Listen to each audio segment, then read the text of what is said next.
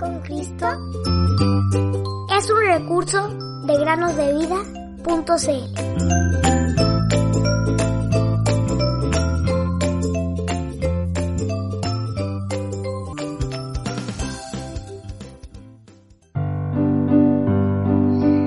Porque el Señor su Dios es clemente y misericordioso, y si ustedes se vuelven a Él, no esconderá de ustedes su rostro. Segundo de Crónicas 39. Hola queridos amigos que nos escuchan una vez más en el podcast Cada día con Cristo. En California, en los Estados Unidos de América, un árbol gigante, admirado como uno de los más antiguos del mundo, comenzó a mostrar señales de debilitamiento. El departamento forestal ordenó que se hiciera todo lo posible para salvarlo. Pero los especialistas no llegaban a ponerse de acuerdo sobre el remedio que pudiese ser eficaz. Recomendaron que le brindaran cuidados especiales y le proveyeran de fertilizantes. Pero no sugirieron ningún otro detalle específico. Parte de las raíces sobresalían de la tierra y durante décadas habían estado expuestas a las pisadas de innumerables turistas. Entonces, uno de los guardias forestales sugirió que dichas raíces fueran cubiertas con toneladas de tierra.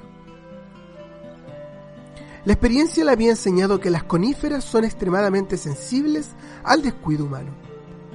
Procedieron, pues, a cubrir las raíces de esa manera, y los resultados obtenidos superaron todas las expectativas. El árbol gigante recuperó la fuerza que había perdido. Ahora, queridos amigos y amigas que nos escuchan, extraigamos un ejemplo de lo que sucedió con ese árbol. Dios, nuestro Creador, también dotó a nuestra alma y espíritu de una gran sensibilidad. Debemos ser cuidadosos al respecto y estar alerta. Él nos ofrece su salvación. Satanás envía sus mensajeros, por medio de los cuales procura pisotear al hombre y endurecer su corazón hasta el punto de hacerle perder el temor de Dios y el respeto por el prójimo. El contacto con esos seres es desastroso, eternamente desastroso.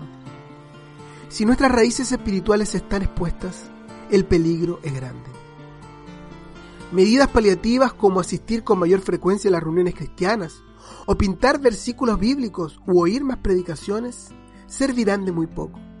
Por bueno que sea todo esto, lo que debemos hacer es rellenar, cubrir dichas raíces con la palabra de Dios, para que sea Dios mismo quien nos proporcione la salvación y luego nos brinde el alimento que hará que nuestro corazón rebose de él.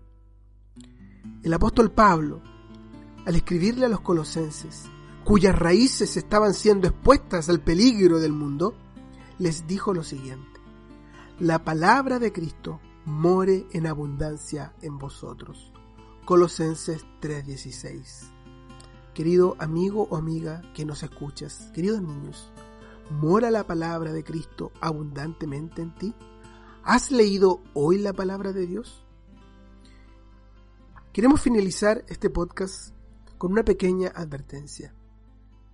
Es verdad que nos anima y nos gusta poder transmitir las bellas historias de la palabra de Dios, pero no permitan que este podcast sea el único recurso por el cual se alimentan de Dios. La palabra de Dios es viva y eficaz y es el alimento del cual debemos beber todos los que hemos creído en el Señor Jesús como nuestro Salvador. Dios es